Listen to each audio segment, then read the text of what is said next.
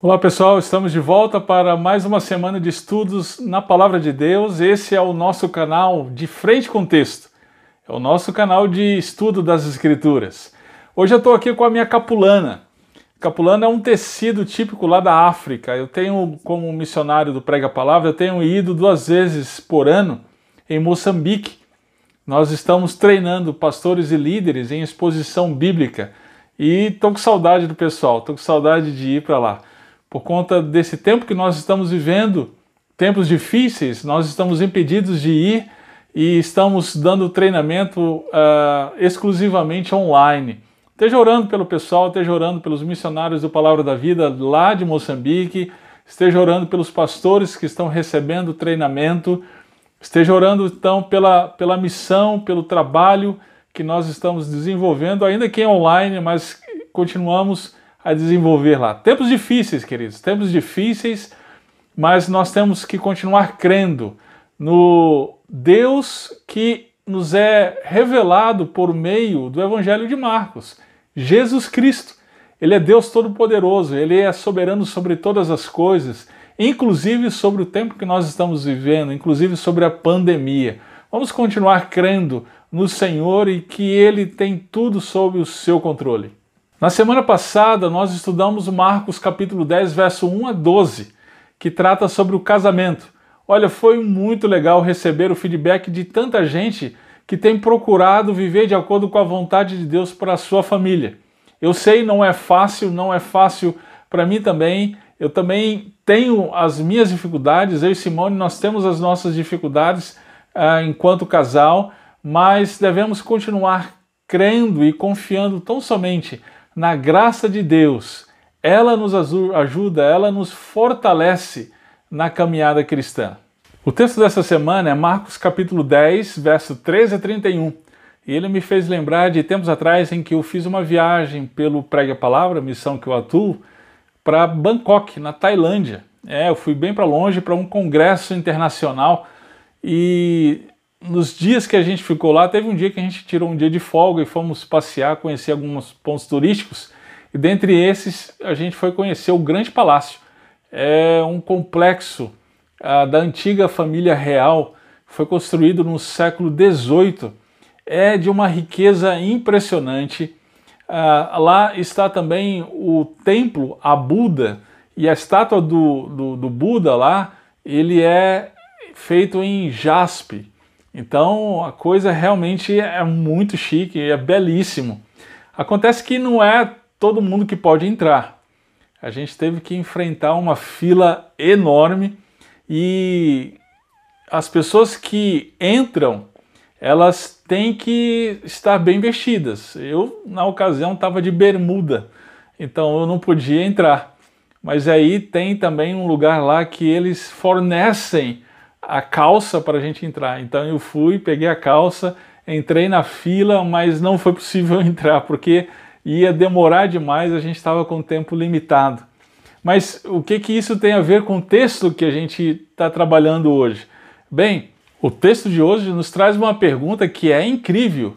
O que é preciso fazer para entrar no reino de Deus? Para herdar a vida eterna? Você já pensou sobre isso? É preciso fazer alguma coisa? Tem algum requisito? Ou todos entram e de qualquer forma?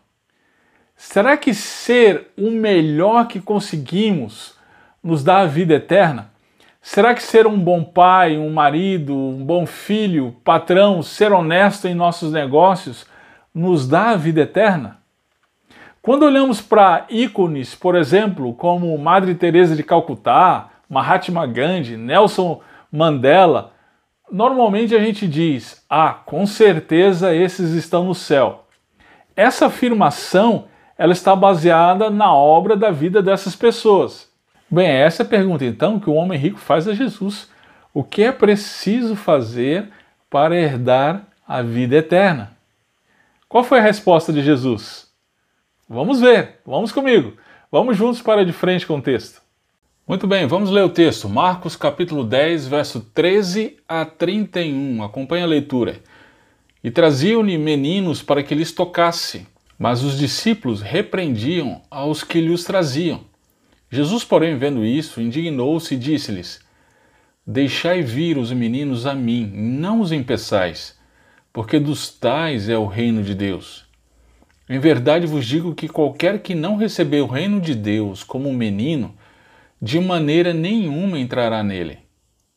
E tomando-os nos seus braços e impondo-lhes as mãos, os abençoou.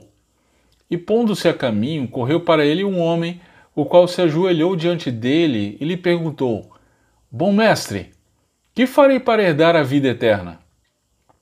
E Jesus lhe disse: Por que me chamas bom? Ninguém há bom senão um que é Deus. Tu sabes os mandamentos: não adulterarás, não matarás, não furtarás, não dirás falso testemunho, não defraudarás alguém, honra teu pai e a tua mãe. Ele, porém, respondendo, lhe disse: Mestre, tudo isso tenho guardado desde a minha mocidade. E Jesus, olhando para ele, o amou e lhe disse: Falta-te uma coisa Vai, vende tudo quanto tens e dá aos pobres, e terás um tesouro no céu. E vem, toma a cruz e segue-me. Mas ele, pesaroso dessa palavra, retirou-se triste, porque possuía muitas propriedades. Então Jesus, olhando ao redor, disse aos seus discípulos: Quão dificilmente entrará no reino de Deus os que têm riquezas e os discípulos se admiraram dessas suas palavras. Mas Jesus, tornando a falar, disse-lhes: Filhos, quão difícil é para os que confiam nas riquezas entrar no reino de Deus. É mais fácil passar um camelo pelo fundo de uma agulha do que entrar um rico no reino de Deus. E eles se admiraram ainda mais, dizendo entre si: Quem poderá, pois, salvar-se? Jesus, porém, olhando para eles, disse: para os homens é impossível, mas não para Deus, porque para Deus todas as coisas são possíveis. E Pedro começou a dizer-lhe: Eis que nós tudo deixamos e te seguimos. E Jesus respondendo disse: Em verdade eu vos digo que ninguém há que tenha deixado casa, ou irmãos, ou irmãs, ou pai, ou mãe, ou mulher, ou filhos, ou campos, por amor de mim do Evangelho que não receba cem vezes tanto, já nesse tempo, em casas, irmãos e irmãs, e mães e filhos e campos, com perseguições, e no século vidouro, a vida eterna. Porém, muitos primeiros serão derradeiros, e muitos derradeiros primeiros. Ainda na região da Judéia, depois de ensinar que o casamento é obra de Deus e não pode ser desfeito, Marcos insere duas narrativas muito interessantes. A primeira narrativa é a ocasião em que as pessoas levavam crianças para Jesus abençoar, e a segunda narrativa é o diálogo com o homem rico. O que essas duas narrativas têm em comum? Uma forma de verificar isso é perceber as repetições de palavras ou conceitos no texto. E o que, que se repete nesse texto? Vamos ver. É a expressão reino de Deus Perceba que eu grifei aqui também vida eterna, porque parece que nesse contexto trata-se do mesmo conceito. Então é sobre o reino de Deus que se trata as duas narrativas. A gente precisa ter isso em mente. Bom, então diante disso, antes da gente verificar o que as duas narrativas falam do reino de Deus, a gente precisa lembrar o que é que Jesus ensinou a respeito do reino de Deus até aqui. Vamos ver aqui no Evangelho de Marcos. Olha só, Marcos capítulo 1, verso 14 e 15. Jesus, então, ele começa sua pregação dizendo: o reino de Deus está próximo. Como já vimos no estudo desse texto, o domínio de Deus sobre todos os povos é manifesto por meio do Rei Jesus.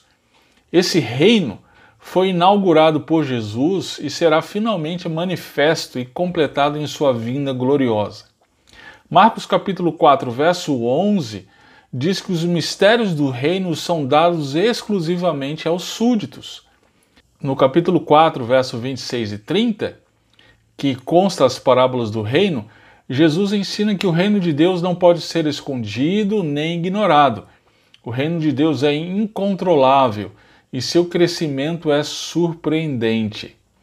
Lá no capítulo 9, no verso 1, a gente vê que o reino de Deus seria manifesto por meio da atuação da igreja através do ministério dos apóstolos, e isso com sinais e maravilhas. No capítulo 9, no verso 47, a gente vê que a rejeição ao pecado só é possível quando olhamos para a vida que está por vir, ou seja, o reino de Deus. Quanto mais amamos o reino de Deus, mais rejeitamos o pecado. Então perceba que no Evangelho de Marcos, o reino de Deus é uma realidade já presente na vida dos crentes, e isso desde a vinda do Rei, o Senhor Jesus. Mas também, por outro lado, ainda é uma realidade futura em toda a sua plenitude. Ele ainda está por vir. Então, tendo dito isso, voltemos para o nosso texto. Perceba que o reino de Deus aqui é colocado por Jesus em uma perspectiva presente e futura. Nós recebemos agora o reino, mas também entraremos nele no futuro, o herdaremos. Aqui embaixo no verso 30, Jesus fala de século futuro, aliás. O reino de Deus, então, já é uma realidade presente, mas ainda está por vir em toda a sua plenitude. Muito bem, e como ter acesso a esse reino? Então vamos ver aí as duas narrativas. Vamos ver aqui a primeira narrativa que fala da ocasião em que levavam crianças para Jesus abençoar. Marcos nos informa que os discípulos repreendiam os pais por levarem as crianças a Jesus. Por quê? Por que os discípulos os repreendiam? Bem, o texto não diz, mas ao longo do Evangelho de Marcos, nós vemos que os discípulos gostavam de controlar o acesso a Jesus. Parece que nesse momento, então, era um acesso que eles traziam certo importúnio e por isso não tinham interesse algum. De toda forma, essa proibição ao acesso a Jesus nos faz lembrar que em Marcos 9,38, como a gente já estudou, João disse a Jesus que havia visto alguém expulsando demônios em nome de Jesus. Mas os discípulos o proibiram, porque não seguiam a Jesus junto com eles. Com isso, parece que os discípulos tinham a sua própria classificação de pessoas que podiam se relacionar com Jesus, e isso baseados em seu próprio interesse. Será que a gente não faz o mesmo hoje, hein? Muito bem. Na sequência, Marcos nos informa que Jesus indignou-se e lhes disse: Deixai vir os meninos a mim, não os impeçais. Por quê? Por que Jesus disse isso? A razão está mais abaixo, olha só. Porque dos tais é o reino de Deus. Como assim? Jesus estava dizendo que as crianças são puras e por isso merecem o reino de Deus? Essa é uma pergunta importante. A Igreja Católica interpreta esse texto de tal maneira que responde a essa pergunta positivamente. Para eles, o pecado não afetou completamente a natureza humana. Assim a criança nasce pura e somente com o período da consciência do pecado é que o pecado é despertado nela. Muitos evangélicos pensam assim também por conta de sua herança católica. Mas será que é isso mesmo que Jesus estava ensinando? Para a gente responder essa pergunta adequadamente, basta continuarmos a leitura do texto. O próprio texto responde.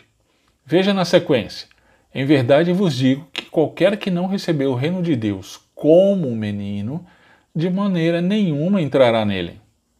Perceba a expressão como menino. Aqui a gente percebe que Jesus está usando de uma símile, ou seja, uma comparação, uma expressão figurada que associa uma representação a um conceito. Joia. E qual é o conceito que ele está querendo passar? O conceito é que existe algo na criança que precisamos ter em nós para ter acesso ao reino de Deus. O que seria isso? A pureza da criança? A inocência? Onde no texto diz que é isso? Em lugar nenhum. Em lugar nenhum diz porque não é isso. Então o que é? A narrativa seguinte vai dizer, vamos ver. Depois de dizer que Jesus abençoou as crianças, Marcos nos conta a ocasião em que um homem rico foi a Jesus. Vamos organizar aqui na tela. Lembre-se da questão que ficou em aberto na primeira narrativa. O que das crianças precisamos ter para herdar a vida eterna? É bem interessante que a pergunta que aquele homem faz a Jesus está diretamente relacionada a essa questão. Bom mestre, que farei para herdar a vida eterna? Vamos organizar aqui o diálogo para a gente visualizar melhor. Veja aqui o verso 18. Jesus faz uma pergunta interessante: Por que me chamas bom? Ninguém há bom senão um, que é Deus. Ou seja, se aquele homem considerava Jesus apenas um mestre, então não poderia chamá-lo de bom. Caso contrário, estaria incorrendo em idolatria. É por isso então que Jesus menciona os mandamentos no verso 19. Será que Jesus estava dizendo que quem cumpre os mandamentos poderia ser salvo? Eu acredito que sim. Todo aquele que é completamente justo, reto, santo, que alcança em seu coração e comportamento o padrão de Deus expresso em seus mandamentos, esse é salvo da ira de Deus contra o pecado. Só tem um problema. Não existe nem nunca existiu, desde Gênesis 3, ninguém nessas condições. Todos pecaram e destituídos estão da glória de Deus, diz Paulo escrevendo aos Romanos 3:23. Somos todos pecadores e totalmente incompetentes para cumprir os mandamentos do Deus totalmente santo. De acordo com Efésios 2, estamos mortos em nossos delitos e pecados, somos escravos de nossos próprios desejos, do mundo e do diabo. Mas e a lei? Para que serve então? Paulo responde isso aos Romanos no capítulo 7, verso 7. Que diremos, pois, é a lei pecado? De modo nenhum. Mas eu não conheci o pecado senão pela lei, porque eu não conheceria a concupiscência se a lei não dissesse não cobiçarás. A lei foi dada, então, para que pudéssemos conhecer as profundezas do pecado em nós. Foi exatamente essa a intenção de Jesus ao aplicar a lei àquele homem rico. Entretanto, aquele homem estava convencido que cumpria a lei e por isso tinha o direito de herdar o reino de Deus. Veja o que ele diz no verso 20: Mestre, tudo isso tenho guardado desde a minha mocidade. Aquele homem estava sinceramente errado. Quantas pessoas em nossos dias pensam assim também, não é mesmo? Se consideram ótimos maridos, pais, são bons patrões ou empregados, bons filhos. O problema, e não consideramos isso, é que criamos o nosso próprio padrão para nos encaixarmos nele. Assim eu posso até sonegar meu imposto de renda, mas jamais serei como aquele político fulano de tal. Eu posso ter pensamentos lascivos, mas jamais abandonarei minha esposa, como fez o vizinho. Posso roubar meu patrão, quando deixo de trabalhar as horas que foram combinadas, mas jamais roubarei qualquer objeto no meu trabalho. É aquela velha história do bandido que diz: Eu roubei, mas não matei, eu matei, mas não estuprei. Nós estabelecemos o nosso próprio padrão de maneira que caibamos nele. A questão é que Deus não se submete ao nosso padrão. Uma vez que o reino é dele, o padrão para entrar no reino é dele e o seu padrão é a perfeição. Somente aquele que é encontrado sem pecado algum pode entrar no reino do Deus totalmente santo. E isso é impossível. E é exatamente isso, gente, que Jesus vai levar o homem a perceber. No verso 21, o texto diz que Jesus o amou. É bem interessante que o amor de Jesus é bem diferente do amor romântico que se prega hoje nos nossos dias. Jesus o amou, e é exatamente por isso que ele disse a verdade que vem a seguir. Falta-te uma coisa: vai, vende tudo quanto tens e dá aos pobres. Fazendo isso, ele teria um tesouro no céu. Isso nos faz lembrar de Mateus capítulo 6, verso 19 a 21. Vamos dar uma olhada lá. Veja o que Jesus diz a respeito dos tesouros. Não ajunteis tesouros na terra, onde a traça e a ferrugem tudo consomem, e onde os ladrões minam e roubam. Mas ajuntai tesouros no céu, onde nem a traça nem a ferrugem consomem, e onde os ladrões não minam nem roubam. Sendo assim, onde estava o coração daquele homem? Perceba que o verso 24 de Mateus 6, Jesus conclui o argumento dizendo: Ninguém pode servir a dois senhores, porque ou há de odiar um e amar o outro, ou se dedicará a um e desprezará o outro. Não podeis servir a Deus e a mamão. Um reformador já disse que o nosso coração é uma fábrica de ídolos. É isso mesmo. Nos apegamos ao tesouro que fabricamos e o chamamos de Deus. Era exatamente isso que tinha acontecido com aquele homem. Ele acumulou riquezas e fez delas o seu Deus.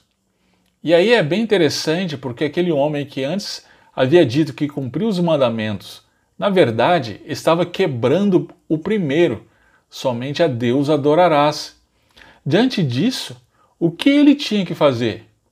Deixar o seu ídolo, tomar a cruz, ou seja, negar o seu próprio desejo por riqueza e seguir a Jesus, ou seja, entregar-se completamente ao verdadeiro Deus. Qual foi a escolha dele? Olha o verso 22. Ficou com o ídolo. Que terrível! Por maior que fosse a riqueza que tivesse aquele homem, jamais poderia se comparar às riquezas que lhe estavam reservadas em Cristo e com Cristo. É como deixar um bilhão de dólares para ficar com uma nota de 10 reais. É loucura! O que é ou quem é o nosso amado? aquilo ou quem nós não poderíamos viver sem. Se não for Cristo, gente, então é um ídolo que domina o nosso coração. E pode ser muitas coisas, pode ser uma carreira profissional, pode ser o sonho de uma casa própria, pode ser um casamento, pode ser um romance, pode ser até mesmo um filho. Perceba que essas coisas não são necessariamente ruins. Entretanto, quando o nosso coração se apega a elas de tal maneira que não conseguimos viver sem elas, então elas se tornam um ídolo para nós. Então a gente precisa deixar a idolatria, rejeitar nossos desejos por aquilo e entregar-nos somente a Cristo como única fonte de maior prazer.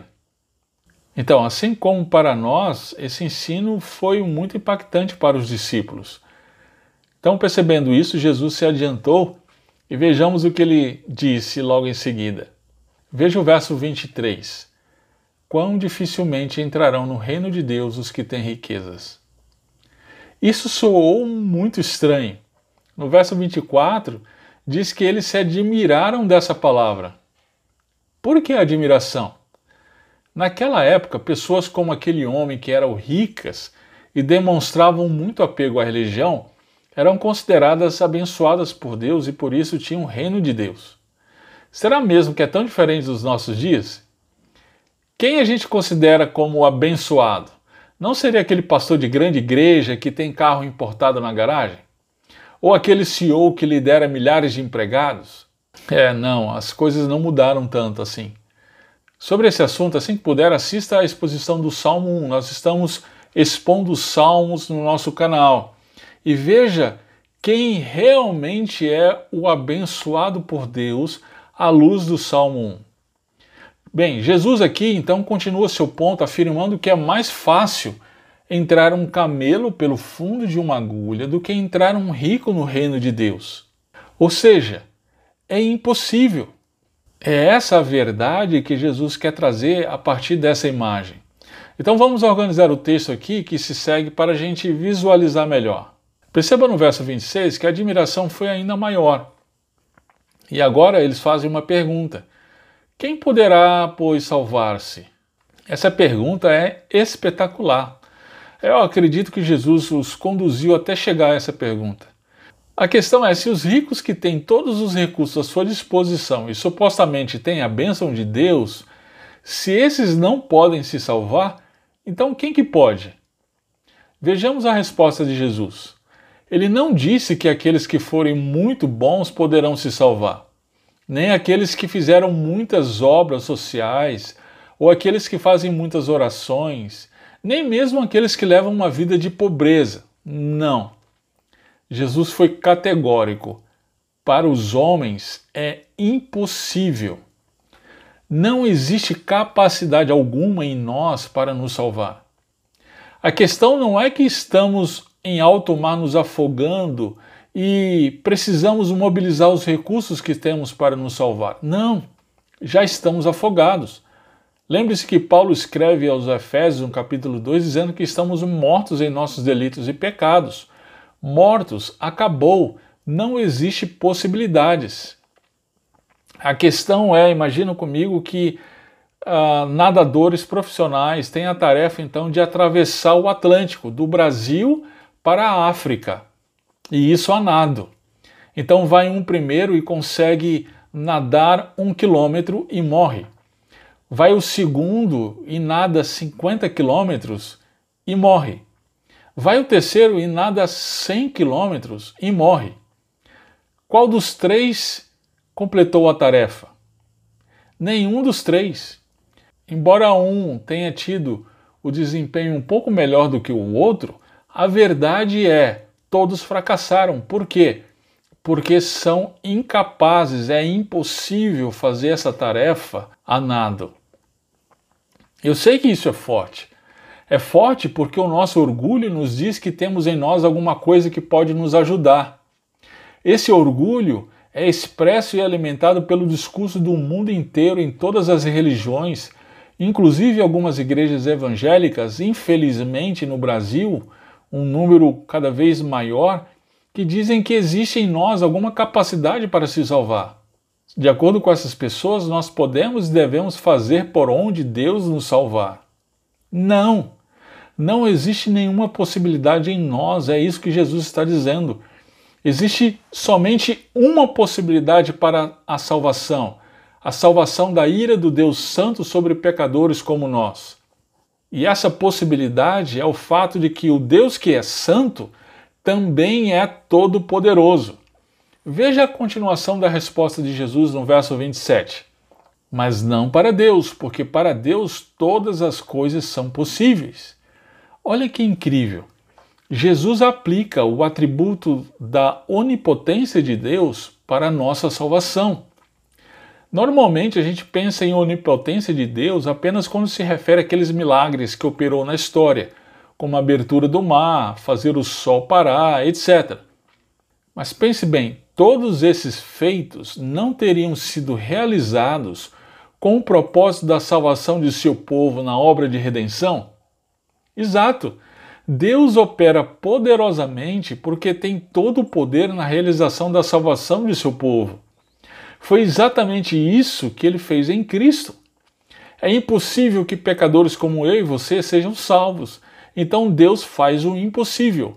Ele se fez homem, sofreu, morreu na cruz e ressuscitou. Deus fez o impossível. Nós somos salvos então pela obra exclusiva dele e não nossa.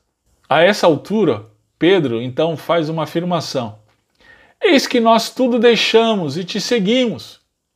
O que significa essa afirmativa de Pedro? Será que devemos virar eremitas? Ou abraçar a pobreza como fazem os franciscanos? E outra coisa, eu acabei de afirmar que não existe obra nenhuma que façamos que faz com que sejamos salvos. Como assim deixar tudo e seguir a Jesus? Vamos ver o que Jesus respondeu. Veja o verso 29. Perceba que tudo isso diz respeito ao deixar e seguir a Jesus, que ele se referiu no verso 21. Isso é fé. É a confiança em deixar tudo e entregar-se exclusivamente a Cristo. Como assim deixar tudo? Eu tenho que deixar meu casamento, minha família? Preste muita atenção, não é desse deixar que Jesus está falando. Lembre-se que acima nós falamos da idolatria. É disso que Jesus está falando. É deixar de fazer com que essas coisas ocupem o trono em nosso coração. Perceba que aqui Jesus fala por amor de mim e do Evangelho. Trata-se de deixar o menos valioso pelo mais valioso, o temporal pelo eterno, o perecível pelo imperecível. Isso é fé. Essa fé não é obra, não é mérito, é simplesmente confiança naquele que pode fazer o que não podemos. Perceba na continuação do texto que a confiança em Deus nos dá o cêntuplo, algo cem vezes melhor ainda nessa vida. Isso não significa que teremos cem vezes mais casas, família. Não. Significa que aqueles que amam ao Senhor acima de tudo serão capazes de apreciar suas possessões materiais, casas, campos, muito mais do que os incrédulos se deleitam com as suas. Agora, vem o um alerta: não sem perseguição. Ainda nessa vida estamos sujeitos a sofrer pelo amor a Cristo. Mas tem algo ainda melhor nos aguardando. Veja, no século futuro, a vida eterna. Veja então que ele vem falando de reino e agora fala de vida eterna. Como mencionei no início, aqui as expressões são sinônimas. Mas precisamos então notar uma coisa: lembre-se que o texto de hoje começou com Jesus dizendo a respeito das crianças que é das tais o reino de Deus. Bem, é aqui que chegamos à relação com a narrativa anterior, a das crianças. Lembre-se que eu mencionei que Jesus usou de uma comparação com as crianças para afirmar que existe algo na criança que precisamos ter em nós para ter acesso ao reino de Deus. O que seria isso? Seria a pureza dela, a inocência? Já vimos que não existe nada em nós que nos faça ser salvos. Lembre-se que Jesus disse que para o homem a salvação é impossível. Então, o que seria? O que da criança precisamos ter para ser salvos? O deixar tudo e depender exclusivamente em Jesus. Ou seja, a total dependência nele. Crer em Cristo para a salvação é se fazer como uma criança, totalmente dependente de seus pais para sua sobrevivência. Crer em Cristo para a salvação é ser totalmente dependente de Deus para a salvação. Assim, o reino de Deus pertence àqueles que dependem exclusivamente dos méritos de Cristo, assim como as crianças dependem exclusivamente de seus pais. Que contraste essas duas narrativas nos oferecem, não é mesmo? As crianças e o rico. Diante de Deus, somos como crianças ou como ricos? É uma coisa aí que a gente precisa pensar. Bem, Jesus conclui o seu ensino no verso 31, trazendo uma conjunção adversativa seguida de uma afirmação: muitos primeiros serão derradeiros e muitos derradeiros primeiros. Por que Jesus disse isso aqui? Lembre-se da exclamação de Pedro: Eis que nós tudo deixamos e te seguimos. A exclamação de Pedro estava correta, como já vimos antes. Por outro lado, ela vem ainda imbuída do nós e eles daquela mesma forma de pensar que os levou a repreender o exorcista que expulsava demônios em nome de Jesus, mas ainda não andava com eles. É a mesma forma de pensar que os levou a repreender os pais que levavam seus filhos para que Jesus as abençoasse. É a mesma forma de pensar que o faziam estar sempre discutindo sobre quem é o maior. Temos o tempo inteiro diante de nós a tentação de medir a fé das pessoas. Quanto eu deixei por Jesus e quanto você deixou? Quanto eu sigo Jesus e quanto você segue? Sempre somos tentados a voltar à questão dos méritos.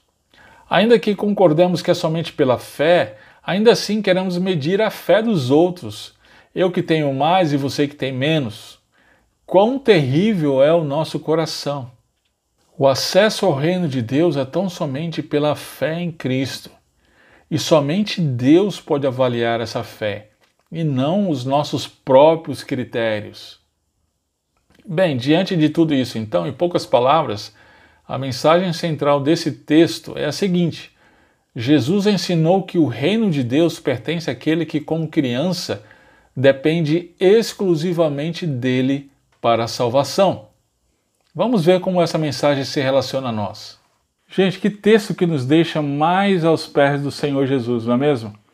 Nós que já tivemos os corações transformados pelo Rei Jesus e entendemos que só pelo sacrifício dele nós temos a redenção, nós devemos parar aqui e agradecer a Deus por tão grande salvação.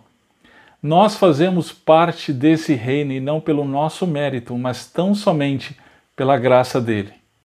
Lembra que no início do estudo eu mencionei a minha viagem para Bangkok?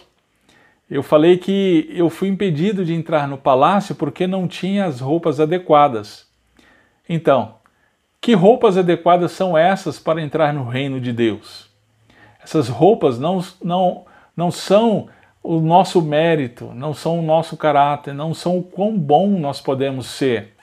Essas roupas são a confiança no Senhor Jesus Cristo, confiança no sacrifício dele por nós. Ele é o sacrifício perfeito que satisfaz a justiça de Deus. Então, o texto de hoje ele traz um alerta para gente. Diante de Deus, nós somos como crianças ou como aquele homem rico. Infelizmente, por mais que nós queiramos, em muitas ocasiões, nós somos parecidos com aquele homem rico, não é mesmo? Talvez não em posses, mas em achar que de alguma forma nós podemos fazer algo para sermos salvos. É dar aquela ajudinha para Deus, não é? Nós, na verdade, queridos, nos consideramos bons patrões, bons filhos, bons maridos, bons empregados, não é? Nós estabelecemos o nosso próprio padrão a fim de que possamos caber nesse padrão, né? Queridos, uma vez que o reino é de Deus, então o padrão é dele. E esse padrão é a perfeição. Somente Jesus é o sacrifício perfeito pelos nossos pecados.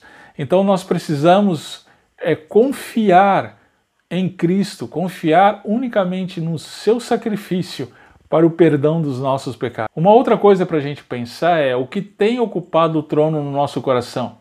Essa é uma pergunta que a gente tem que fazer todos os dias. O que ou quem é o nosso amado? Quem ou o que não poderíamos viver sem? Querido, se não for Cristo, então é um ídolo que domina o nosso coração. E pode ser muitas coisas, pode ser uma carreira profissional, pode ser o sonho de uma casa própria, pode ser um casamento, pode ser um romance, pode ser até mesmo filhos. Perceba que essas coisas não são necessariamente ruins. Deus nos deu isso. Entretanto, quando o nosso coração se apega a essas coisas de tal maneira que nós não conseguimos viver sem elas, então elas se tornaram o nosso ídolo e aí elas se tornam o nosso tropeço. Porque nós tiramos Deus do lugar que é devido somente a Ele, o trono do nosso coração. Querido, Jesus ensinou que o reino de Deus pertence àquele que, como criança, depende exclusivamente dele para a salvação. Por isso, nós precisamos todos os dias ir para a cruz. O que é ir para a cruz? é confiar somente em Jesus, é confessar para Ele a nossa incapacidade e esperar tão somente nele para a nossa salvação. Ele, queridos, lembre-se, ele não despreza um coração quebrantado. A graça que nos alcançou, essa mesma graça do nosso Senhor Jesus Cristo, ela nos levará até o palácio do Rei. Por hoje nós ficamos por aqui. Que Deus abençoe o seu estudo. Vamos continuar juntos no De Frente com Texto. Até a próxima semana, se Deus assim permitir.